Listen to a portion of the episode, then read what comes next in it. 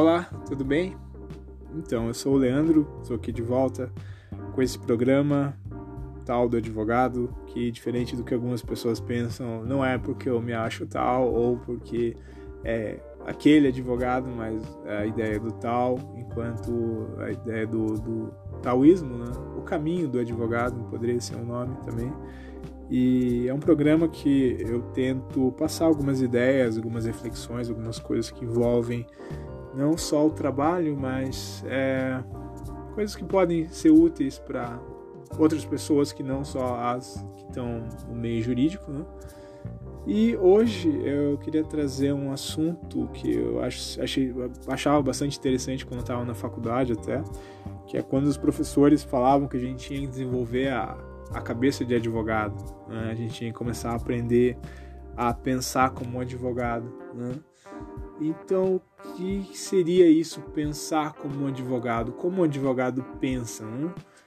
Acho que, claro, como todas as pessoas, né, da mesma maneira. Mas tem um método né, que a gente aprende que a partir do momento que é trazido um problema, você vai focar em alguns pontos para tentar resolver aquele problema numa perspectiva jurídica, ou seja, resolvendo a perspectiva jurídica seria como o direito poderia resolver aquilo, né? Claro que na maioria das vezes não vai ser uma solução total, absoluta, porque um problema tem várias implicações que não só a jurídica, né? Um problema tem implicações é, psicológicas, é, é, afetivas, enfim, né? financeiras, que não é o direito simplesmente que vai resolver. Por exemplo, não é só você fazer com que a pessoa seja condenada a pagar tal valor que vai fazer brotar dinheiro na conta dela. Então, o problema às vezes não é só jurídico. Ou às vezes o problema é afetivo, a pessoa está em busca de outras coisas e tem uma implicação jurídica, né? tem uma implicação do direito, tem alguma coisa que o direito pode interferir, mas não é a totalidade do problema. Né? Então, esse é o primeiro ponto.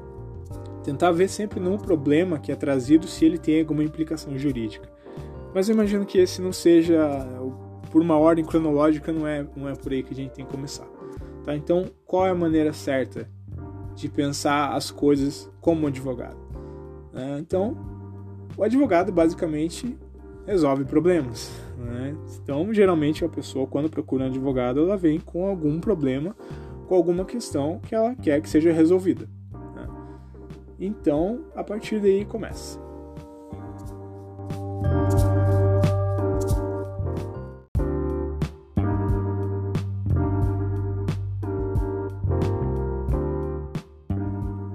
Então, a pessoa ali veio contar o problema que ela tem, veio relatar uma situação, ela quer uma solução, né? Ela quer saber se aquilo tem, se ela tem algum direito, né? Se o que que o, o direito, o que que o poder judiciário poderia fazer para resolver o problema dela ou como essa questão poderia ter implicações jurídicas. Bom, primeira coisa, você vai ouvir o problema, ouvir o relato, né? destacando alguns pontos.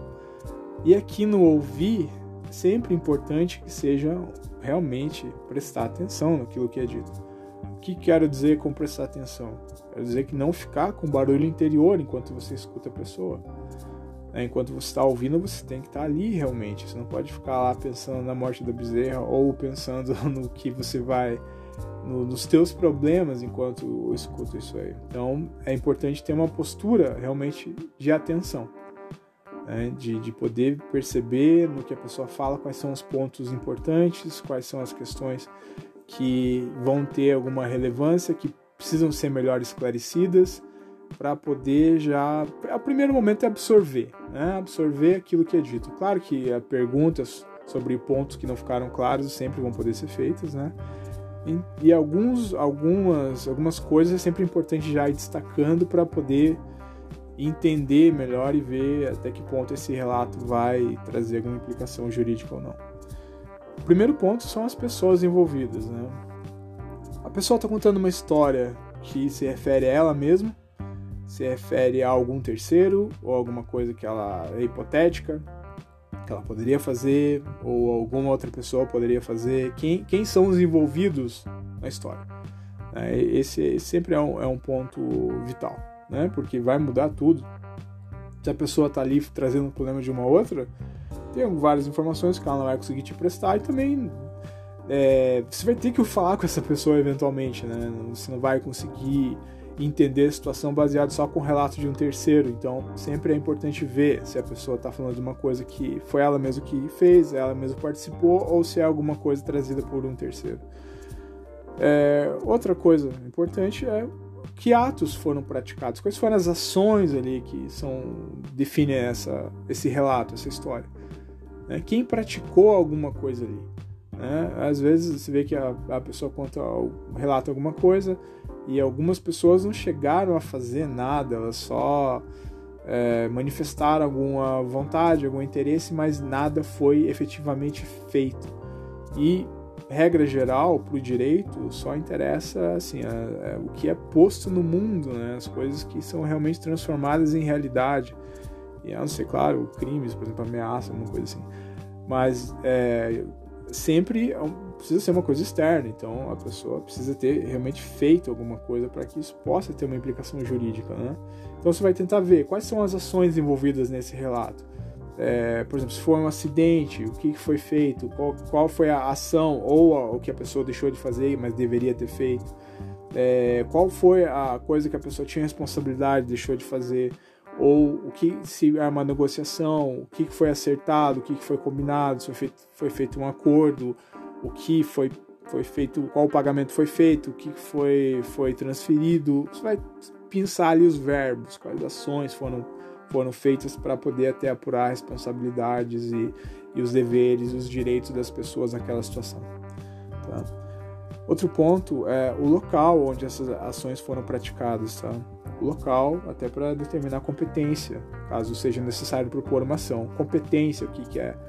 Cada juiz é competente para julgar determinado tipo de causa em determinado local. Tá? Então, Sempre que você vai resolver um problema envolvendo direito, você precisa ver qual juiz é competente para julgar a tua causa. É, se a causa é civil, se é penal, se é administrativa, se é trabalhista e em qual local, qual o juiz de qual localidade é competente para julgar aquilo lá. Tá? Então, sempre é importante ver o local para já tentar ver se, é, por exemplo, é uma ação que deveria ser proposta em, Curitiba, em São Paulo, enfim. Então, é, é um ponto importante isso aqui. O tempo também tempo não está frio, está quente, não nada assim, mas para ver se, oh, se por acaso não houve prescrição, né? As ações têm um prazo, têm um tempo para poderem serem propostas, que a, a, pessoa tem o direito, mas ela precisa exercer esse direito dentro de um tempo, um tempo determinado. Então é importante ver se aquilo, de repente, por mais que fosse trazer alguma implicação jurídica, já não prescreveu. Então é importante ver realmente quando que esses atos aconteceram. Tá? Não só por isso, mas, claro, até para entender melhor a situação, sempre quando. Né? Então seria quem, o que, onde, quando. Perguntas óbvias, né? De qualquer relato, qualquer coisa que a gente vai ouvir, qualquer história, acho que a gente precisa sempre se ater a esses detalhes. E daí o outro ponto é ver quais registros daquilo que aconteceu, daquilo, disso que a pessoa está te relatando, o que, que ela tem para conseguir provar aquilo lá. Né? Seria testemunhas, seriam documentos, o que pode, uh, de que forma você poderia repetir aquela história para outra pessoa e convencer ela de que aquilo é verdade.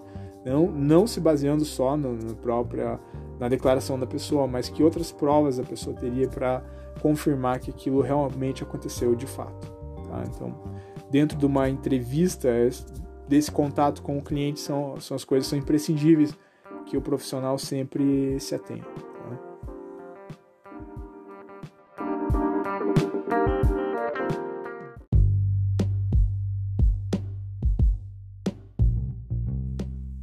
Agora, entrando propriamente na, no raciocínio jurídico de fato. De todos esse, esse relato e todos esses fatos que foram trazidos, é importante responder à primeira pergunta. Isso tudo configura um fato jurídico? Esses atos ali, é, esses atos que foram praticados, essas ações, elas têm implicações dentro do direito? Para poder analisar se elas são um fato jurídico, obviamente a gente tem que entender o que é um fato jurídico. Né? E o que é um fato jurídico? Um fato jurídico é um fato que tem implicações para o direito. Ou seja, um fato, a princípio, que gera direitos e deveres.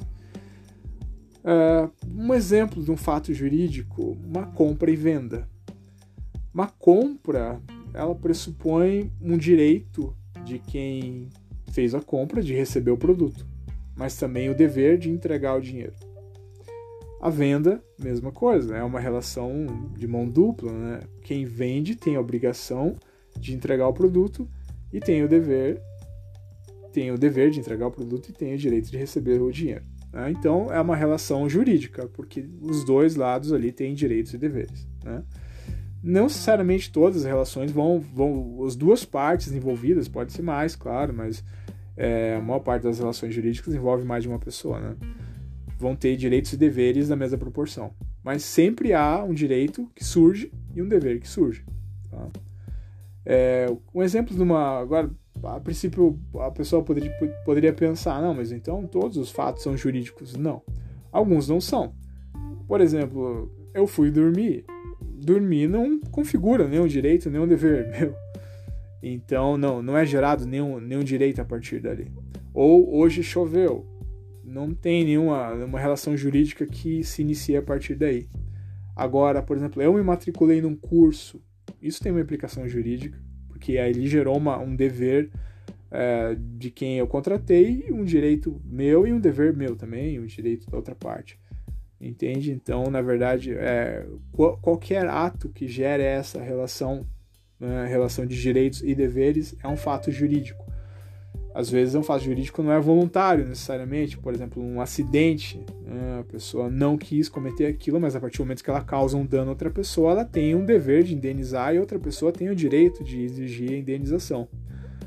Por exemplo, outro, outro exemplo, agora para um lado mais sombrio, um crime um crime também gera um dever e um direito. Né? No caso, um dever do Estado de punir a pessoa, né? e a pessoa que cometeu o crime vai ter, o, na verdade, tem o direito de responder o processo, tem alguns direitos envolvidos ali que ela vai ter, vai ter que ser é, vão ter que ser observados pelo Estado, mas a mesma coisa, tem implicações jurídicas, né? O direito regula aquela relação também.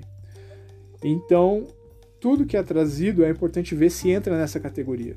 Tá? Se entra na categoria de fato jurídico, que é uma definição bem, bem ampla e bem básica, mas sem entender isso aí, o resto não vai. Então, primeiro momento, é, essa vai ser, vai ser aquela reflexão de segundos, mas vai ter que pensar, peraí, mas isso que foi dito aí, isso gera uma, isso tem uma, uma implicação jurídica nisso, isso é um fato jurídico ou o direito não tem nada a ver com isso, isso é um problema é, psicológico, afetivo, ou de qualquer outra natureza, mas não jurídico. Às vezes pode ser. Às vezes a pessoa tem uma reclamação, tem um problema, mas não é o direito que vai conseguir responder esse anseio dela. Então é importante sempre ver se isso tem a ver com o direito, pode ser resolvido pelo direito, ou pelo menos tem alguma implicação dentro do direito. Tá?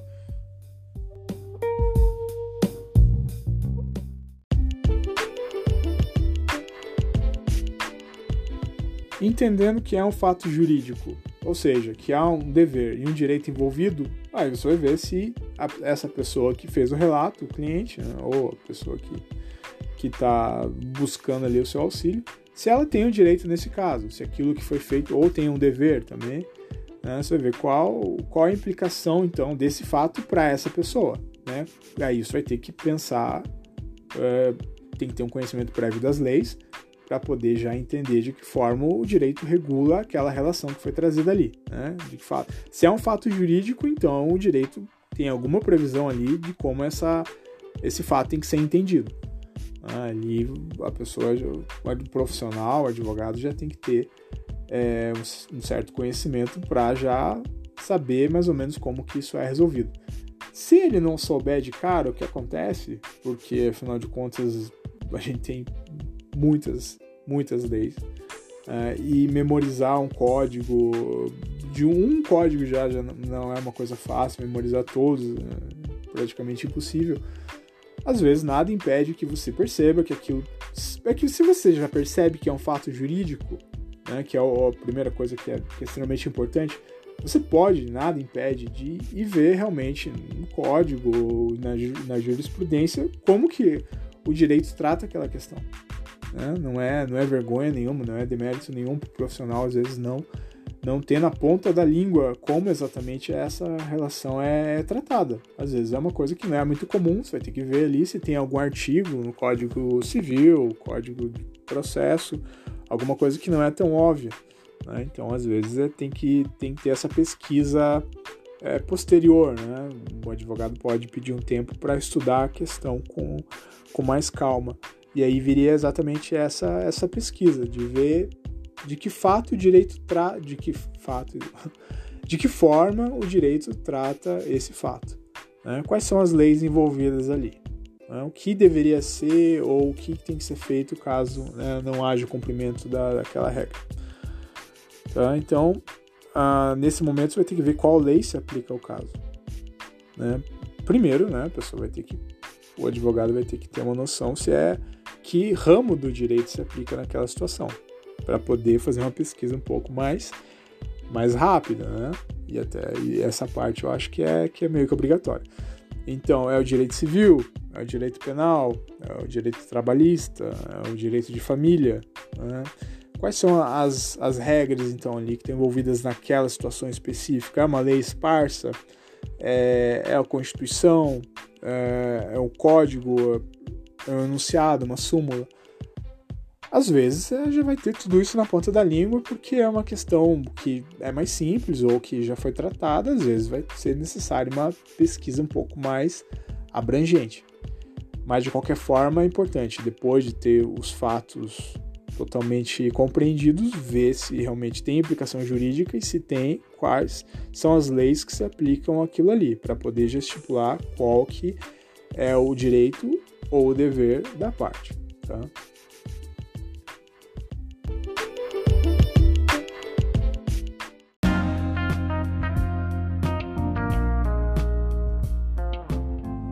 Compreendidos fatos e já tendo sido feita uma pesquisa sobre quais as leis que se aplicam àquele caso ou qual é a lei que teria deveria ser aplicada naquele caso, aí vem a parte essencialmente que é o, o trabalho do advogado, que é fazer esse intermédio entre a parte e o juiz. Então, o que, que o advogado deveria fazer agora? Pensar de que forma ele poderia levar esses fatos para o juiz, mostrando que a lei que deveria ser aplicada naquele caso é essa X, para que o juiz entenda da mesma forma e entenda que com os fatos que foram trazidos, a regra seria o cumprimento de tal lei. Tá? Por exemplo, é, houve uma relação que uma pessoa sofreu um dano porque, vamos supor, é, ela foi teve uma cobrança indevida por uma empresa. Tá? Ou surgiu uma relação ali, relação jurídica, uma relação entre essa pessoa e essa empresa, e pelo que você pode entender, há o dever da empresa de indenizar, porque ela praticou um ato ilícito, e o direito da pessoa de receber essa indenização. Então você vai ter que fazer o quê? Mostrar para o juiz os fatos que amparam esse direito do seu cliente.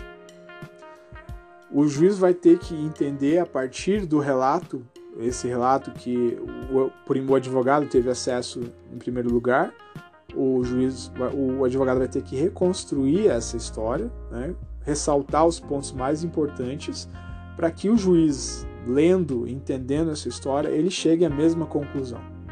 Tá? Você vai tentar demonstrar para o juiz que esse processo mental que você fez quando recebeu, quando ficou sabendo do problema, imaginou, e pensou qual lei que era aplicada, o juiz vai ter que ter o mesmo raciocínio para que ele entenda que a consequência disso é a mesma que você pensou. Só que aí a diferença, ele pode impor isso aí, né? ele pode determinar que isso realmente seja cumprido. Então é isso que isso vai tentar convencer o juiz de que esse esse processo todo que você fez realmente é o mais correto e é o que deve ser posto em prática. Tá? Como que é feito isso aí? Né? Com meios de persuasão. Assim como o juiz, o, o cliente contou a, história para você, você tem que contar a história para o juiz. Né? A maioria das vezes por escrito, obviamente. Vai ter que escrever um relato, por isso o advogado sempre tem que saber escrever bem, ser objetivo, né? para que o juiz entenda bem qual é o problema e no final você vai colocar, vai tentar mostrar como desses fatos as consequências jurídicas são essas e é isso que tem que ser aplicado nesse caso. Tá? É, e não, você vai ter que mostrar qual lei que se aplica também. Né? Então, tem aquele dito do que, o, que para o juiz, o juiz diria, dê-me os fatos que eu te direi o direito, né? que na verdade para o juiz não importa tanto que o, o, advogado diz, qual lei que deveria ser aplicada, mas os, os fatos, quando são trazidos para ele, ele deveria saber qual lei que tem que ser aplicada. Mas, de qualquer forma, o advogado também tem o trabalho né, de até para saber e antecipar para o cliente o que pode acontecer daquilo lá, de já mostrar para o juiz qual é o caminho, qual é a solução, quais leis deveriam ser aplicadas naquela, naquela situação. Então todo o trabalho de persuasão, o trabalho argumentativo do advogado é nesse sentido, de mostrar que aqueles, fa aqueles fatos gerariam essa implicação jurídica. É, eles fariam com que essa lei tivesse que ser usada para que surgissem as consequências, tá? E o objetivo, o objetivo dessa argumentação seria a sentença, né? Que sentença é a decisão do juiz. Claro, aqui eu vou fazendo um grande parênteses aqui, vamos tentar deixar de, de, lado, por exemplo, as outras possibilidades de resolver o, o problema, que seria através da conciliação, da mediação, de outras formas que as próprias partes iam conseguir resolver o problema entre elas, que é uma forma muito é, extremamente valiosa de solução de problemas, mas como a gente está falando só da parte do raciocínio jurídico, o raciocínio jurídico ele busca uma decisão do juiz. Né? Claro que você pode também construir o processo de uma forma que a outra parte fique estimulada a fazer um acordo também, mas enfim, aí já seria outra, outra questão, um pouco ia ficar longo demais esse programa, então vamos nos ater ao objetivo teórico geral de um, de um processo que seria uma sentença favorável. Sentença é a decisão do juiz que põe fim ao processo. Né? A sentença de mérito, ou seja, aquela que analisa a questão e dá uma, uma solução realmente que, que resolve o problema, ela pode ser é, de N formas.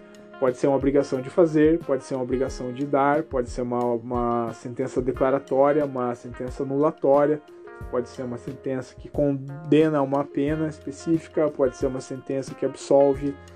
É, a sentença que obriga a fazer, é, é, obviamente, vai obrigar alguma das partes a praticar alguma ação. A sentença de obrigação de dar é que vai estipular que alguma o réu ou o autor, requerente, o requerido, tenha que fazer alguma, tenha que dar alguma coisa, um produto, dinheiro, alguma coisa do, do gênero. Declaratória é a que vai reconhecer que há algum ato jurídico ali, por exemplo, vai tornar público e vai tornar eficiente no mundo do direito aquilo que foi trazido, por exemplo, a sentença declaratória de união estável. Né? A pessoa vai trazer ali um relato de que houve uma união estável, que essa união estável precisa ser reconhecida pelo direito para que possa surtir efeitos. Então, o que você vai buscar no final é uma sentença declaratória, o juiz dizendo que aquilo realmente existiu dentro dos requisitos exigidos pelo direito, aquilo realmente existiu. Então a sentença é o, o direito reconhecendo a existência daquilo. Tá? A sentença anulatória é o contrário disso, é quando uma coisa existia, mas vai mostrar que ela não preenche os requisitos legais para aquilo e aquilo tem que ser desfeito, ou seja, tem que anular aquilo lá. Ela pode ser uma sentença que vai reconhecer a anu, pode anular ou pode reconhecer que aquilo nunca existiu. Pode ser que aquilo só exista, deixe de existir a partir da sentença, né, quando é um caso de, de, de anulação, ou o juiz pode reconhecer que na verdade aquilo nunca preencheu os requisitos, então nunca existiu, que é o caso de, de nulidade, nulidade absoluta. É, condenação, claro, quando é um crime ou, ou, alguma coisa que se busca que a pessoa seja, seja punida ou absolvida quando o juiz chega à conclusão que a pessoa é, não há meios para concluir que a pessoa praticou aquele crime, ou ficou provado que a pessoa não praticou, ou tem alguma outra situação também que impede essa conclusão. Tá? Para fazer com que o juiz é, profira a sentença dessa forma que a gente está buscando, né, que além de entender a situação como a gente entende, reconhecer que o, o direito está sendo utilizado, que rege essa situação é aquele, é preciso algumas estratégias, né? além só de, de para convencer o juiz não é tão simples, não é só contar a história e ele automaticamente vai pensar como a gente, porque sempre tem o outro lado que vai na maioria das vezes, dizer que as coisas não são daquele jeito e aquela lei não deveria ser aplicada naquele caso. Né? O processo sempre não, não é a pessoa e o juiz. A maioria das vezes é uma relação entre duas, três, três partes, vamos dizer assim, entre a pessoa que pede, a pessoa que vai resistir àquela pretensão, ou seja, aquilo que você, a pessoa que você quer que o juiz obrigue a fazer tal coisa, e o juiz. Né? Então são três partes. Ah, mas quais seriam as estratégias, então, bem básicas, né? Estratégias, assim, no aspecto bem geral, para fazer com que o juiz entenda que, que você tem razão, que você que aqueles fatos aconteceram daquele jeito e que essa lei tem que, tem que ser aplicada nesse caso. Primeiro momento, a gente tem que antecipar a maneira como o juiz vai analisar a questão, para poder realmente fazer com que ele consiga entender a questão da forma que você busca. Né? Então, é, se você já percebe que, na maioria dos casos, os juízes entendem dessa forma, buscando decisões anteriores, buscando súmulas, enunciados, então você já tem que se preparar e mostrar para o juiz, por exemplo, que os juízes, em situações parecidas com o seu caso, agiram de tal forma. Como o direito precisa ser um todo uniforme, não pode ser cada decisão totalmente diferente, uma decisões diferentes em casos que são iguais. Então, essa é uma boa forma de convencer o juiz, mostrando que em casos iguais ao seu foi aplicada tal lei. Tá? Porque a ideia da justiça é exatamente essa, de que situações iguais devem ter um tratamento igual. Né? Então, você precisa ver, fazer essa pesquisa também de situações iguais às suas, à sua qual foi a solução, qual foi o, o resultado dos processos que fizeram, que foram semelhantes a esse que você quer propor. Tá? Então, isso é uma, a gente chama de jurisprudência. Né? Jurisprudência é o conjunto de decisões judiciais, não só de juízes de primeiro grau, mas de tribunais de justiça, desembargadores, tribunais superiores. Tá? Então, essa jurisprudência, geralmente, ela é, pelo menos ela tem uma tendência a ser homogênea tá? Porque o, os juízes usam as mesmas leis sempre, né? Então eles, se tem uma decisão radicalmente diferente de outra, falando da mesma coisa, geralmente a gente tem um problema aqui. Ou a questão não é tão parecida quanto a gente achou que era, ou alguém está tendo uma interpretação que talvez não seja a correta da lei. É claro que o juiz não é obrigado a decidir exatamente como os outros, mas a, a, tendência sempre é de que o direito busque uma homogeneidade, né? até para as pessoas se sentirem justiçadas, ou seja, elas entenderem que elas foram tratadas da mesma forma que os outros na mesma situação que elas.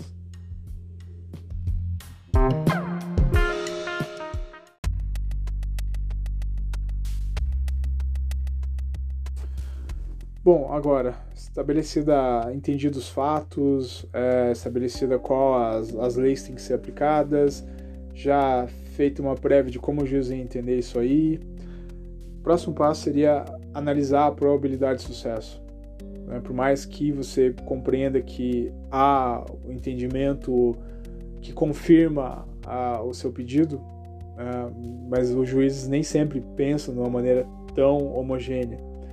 É, então, é, seria importante também ver qual é a chance real de sucesso nesse processo, tá? para poder antecipar já eventuais problemas e já poder deixar a pessoa ciente de que há um risco envolvido nesse processo, né? quando há esse risco. É, outra coisa importante seria ver os gastos que seriam necessários, seriam, seriam exigidos para essa ação. Questão de custos processuais, despesas com eventuais provas, é, gastos com honorários né, do advogado e também eventuais é, custos de sucumbência caso a ação não seja procedente. Tudo isso é importante que seja analisado antes, não depois, para que até a pessoa possa ver se realmente ela pode entrar com a ação que nem sempre é simplesmente uma questão de querer, mas também de ter a possibilidade. Tem ações que podem ficar bem caras. Então, a, a, esse estudo prévio é importante para a pessoa também poder se antecipar e, e, não ter nenhuma surpresa desagradável durante a ação. É, o local onde a ação deve ser proposta, como eu disse no início, é importante, exatamente para poder determinar a competência, onde a ação precisa ser proposta, tá? Não, não pegar e acabar propondo uma ação em uma cidade, sendo que a questão deveria ser resolvida em outra, ou até quando é, por exemplo, casos de juizado especial, vara de família, que tem várias dentro da mesma cidade, você acabar não propondo ação na, na vara errada e, e perdendo tempo com isso. Né? É, também ver quais são os documentos, eu já tinha falado isso anteriormente, mas os documentos necessários né, para já pedir para que a parte consiga essas provas, os documentos que o advogado vai ter que, que, que buscar para poder realmente demonstrar para o juiz o que aconteceu, né, mostrar que, que aquele caso se deu exatamente dessa forma, que aquilo que está sendo dito tem essa, essas provas que amparam a, a, sua, a sua tese. Tá? Então, tudo isso tem que ser analisado antes em uma estratégia prévia já. Isso já tem que ser passado para o cliente já no, no, antes mesmo da propositura da ação, obviamente, porque são informações que são vitais. Tá?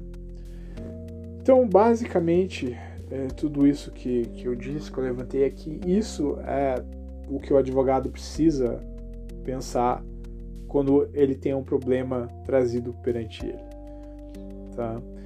É, basicamente é analisar, ouvir os fatos, fazendo uma recapitulação aqui, né? É ouvir os fatos ou ler os fatos, né? Hoje em dia tem muita coisa a gente, a gente acaba ouvindo, lendo mensagens do WhatsApp ou e-mail, alguma coisa assim. Analisar bem os fatos, ver quais são os pontos importantes, tentar pensar ali quais são as implicações jurídicas disso aí, o que, quais são as, os pontos que têm relevância para o direito, tá? Ver quais são as leis que são aplicadas ali naquela situação, para daí poder ver qual é o direito ou o dever do seu cliente, para ver se ele tem alguma coisa a exigir ele como direito dele ou como dever, tá? A partir daí ver como convencer o juiz disso, de que o cliente realmente tem esse direito, tá? Para buscar a sentença, buscar que o juiz reconheça que há realmente esse direito.